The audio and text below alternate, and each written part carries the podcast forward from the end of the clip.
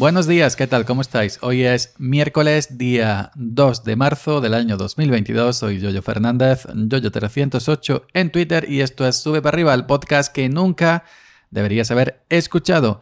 ¿Qué tal? ¿Cómo va el, comienzo de semana? Bueno, hoy quería hablar de algo que si me seguís en, Twitter eh, seguramente ya habréis visto. Tengo nueva interfaz de audio. Sí, las colecciono. Es una interfaz pequeñita, muy mona, muy recogida. Y bueno, es una, yo diría que es muy, muy, eh, casi prácticamente idéntica a una Focusrite, ¿no? A una Scarlett eh, de, de Focusrite. Se trata de la Motu, Motu M2. Motu es una compañía que hace hardware de audio, hace hardware grande, hardware grande de audio. Pero como todas las compañías hace ya tiempo que se dedican a este tipo de, de, productos, sobre todo para ah, discográficas, para decir, para estudios de, grabación, pues vieron un nicho de mercado en, en, el ámbito doméstico y crearon interfaces de audio USB enfocadas al ámbito doméstico, al, pequeño eh, entusiasta ¿no? Eh, del audio que, pues, que se graba en su casa con una interfaz de audio asequible. Así que la empresa Motu sacó en el año 2019, creo, la lanzaron la Motu M2 y la Motu M4. La M4 se diferencia de la M2 porque tiene más salidas y más entradas. Lo demás es exactamente eh, lo mismo. Bueno, pues esta Motu, eh, eh, Motu M2 en Amazon, cuando ya la compré, estaba a 195 euros. Es una interfaz de audio USB-C de dos canales, eh, convertidor eh, digital analógico y analógico digital de 24, 24 y 192 kHz, dos preamplificadores de micrófono con la imitación Phantom eh, de 48 voltios, conmutables individualmente. Esto sí cambia respecto a la Focusrite, a la Scarlett de Focusrite. Es algo que sí me gusta, es como la, por ejemplo, la SSL eh, el Phantom es independiente para la entrada 1 y para la entrada 2. Tiene dos entradas de línea combinadas eh, XLR jack pues para conectar micrófonos, para conectar guitarras eh, o cualquier otro tipo de entrada de línea como puede, puede ser, yo que sé, un aparato que tengas de mini jack a jack y lo enchufes, y lo enchufes por ahí. también pues tiene la, eso del, de, para instrumento, ¿no? Pues para que no sature. dos salidas también respecto a la mm, a la Scarlett de Focusrite, la parte trasera, la parte posterior, tiene eh, más opciones, más salidas. Tiene las típicas salidas de jack eh, balanceadas y además le acompaña dos salidas RCA. ¿eh? Y también tiene entrada y salida MIDI, cosa que no tiene la Scarlett. Digo, la estoy comparando con la Scarlett porque es prácticamente, digamos, su hermana de otra marca. El, eh, inclusive yo diría que el diseño es prácticamente el mismo.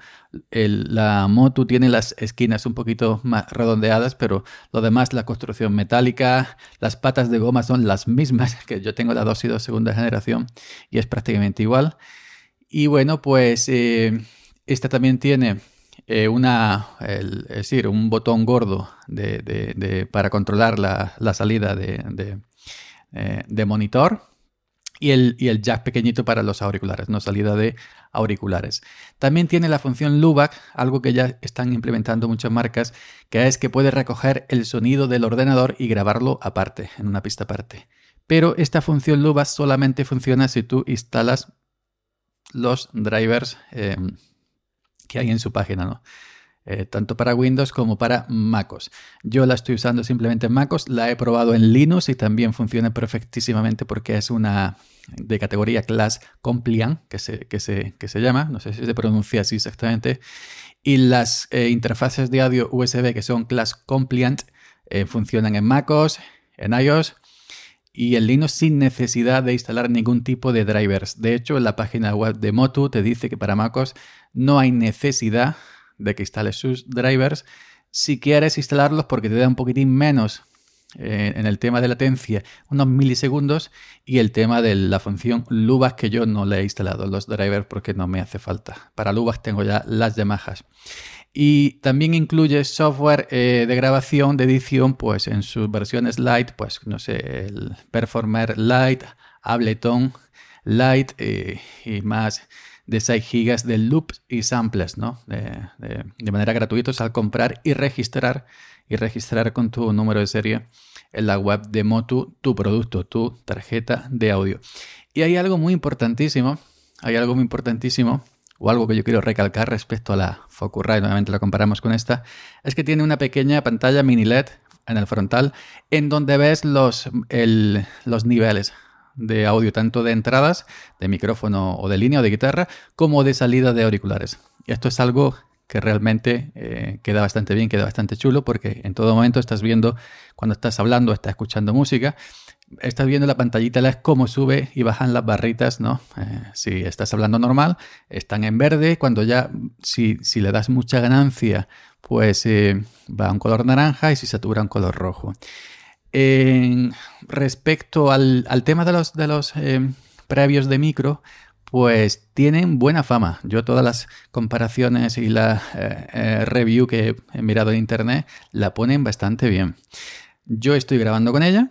De hecho, los últimos, los últimos sube para arriba que se graban desde el estudio son con ella y con el SM7B. En esta ocasión estoy usando un Shure SM57. Shure SM57 en, el cual tengo conectado un previo de micro. Eh, por costumbre ya, no le hace falta para este micro, pero bueno, por costumbre, un Head Fit eh, conectado entre la interfaz y el micrófono Shure SM57. Eh, sí me comentaba el otro día Carlos Vites que me escuchaba el audio como más alejado. Yo sí es cierto que cuando me escucho me noto un poco respecto al, al SM7B, me noto un poco distinto. No sabría decir cómo, pero sí quizás un poquito, mm, no sé si más apagadito. No lo sé, no sé, no sé, mi impresión. Pero es que también em, yo que tengo muchos micros y que tengo muchas interfaces, he notado que dependiendo de mm, qué micro uses en cada interfaz, pues te escuchas de manera diferente, es mínima. En mínima tienes que prestar mucha atención. Pero, por ejemplo, como ya he dicho muchas veces, yo donde más me gusto auditivamente es eh, la combinación de Scarlett, eh, Focusrite Scarlett 2 y 2, mi segunda generación, con este micrófono, con el Shure SM57.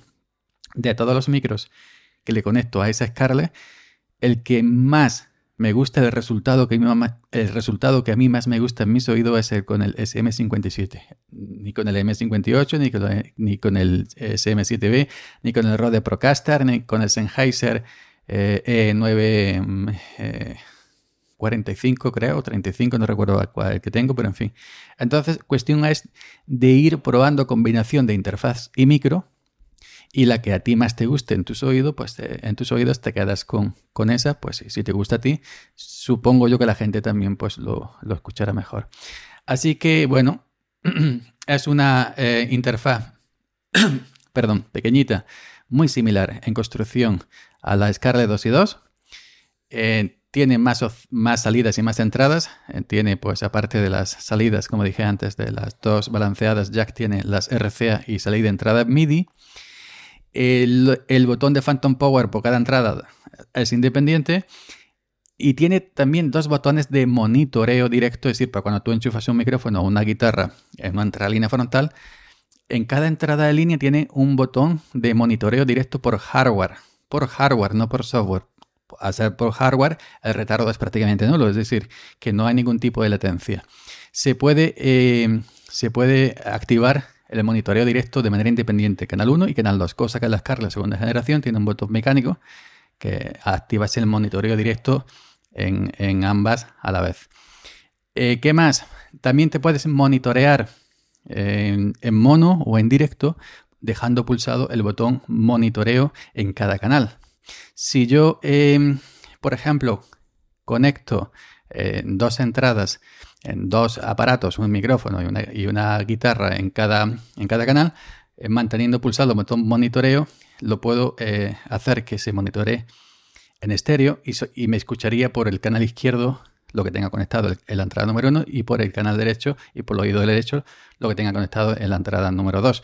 Es decir, me escucharía de manera independiente. Eso también es una diferente respecto a otras interfaces que el monitoreo estéreo mono lo tienen en un botón simplemente y no lo tienen independiente por cada, por cada canal. Y Pues aparte de eso, eh, llevo pocos audios grabada con, grabados con ella, los dos o tres últimos de, estudio de, de, Sube para arriba y este, que es, eh, que lo que cambia respecto al, a los anteriores es que tengo el micrófono Shure SM57 y el, em, el previo de micro externo, el, el Fejit Triton de Triton, respecto al Shure eh, es SM7B y el Cloth Litter, que es el otro previo de micro eh, que uso normalmente cuando conecto aquí a la moto. Bueno, pues ya me diréis qué tal se, se escucha, qué tal me escuchéis. Eh, la edición que lleva el audio es un poquito el filtro antirruido en el editor, en el Hinderburg, y un poquito de compresión. Le doy dos puntitos de compresión en el Hinderburg y ya está. Es lo único que le hago a todos mis audios cuando grabo desde Mac, desde el Hinderburg. Eh, filtro antirruido, lo dejo el valor por defecto que te pone el programa porque lo veo bien. Y dos puntitos de compresión. Así que venga, ya me decís, ¿ok? Hasta mañana.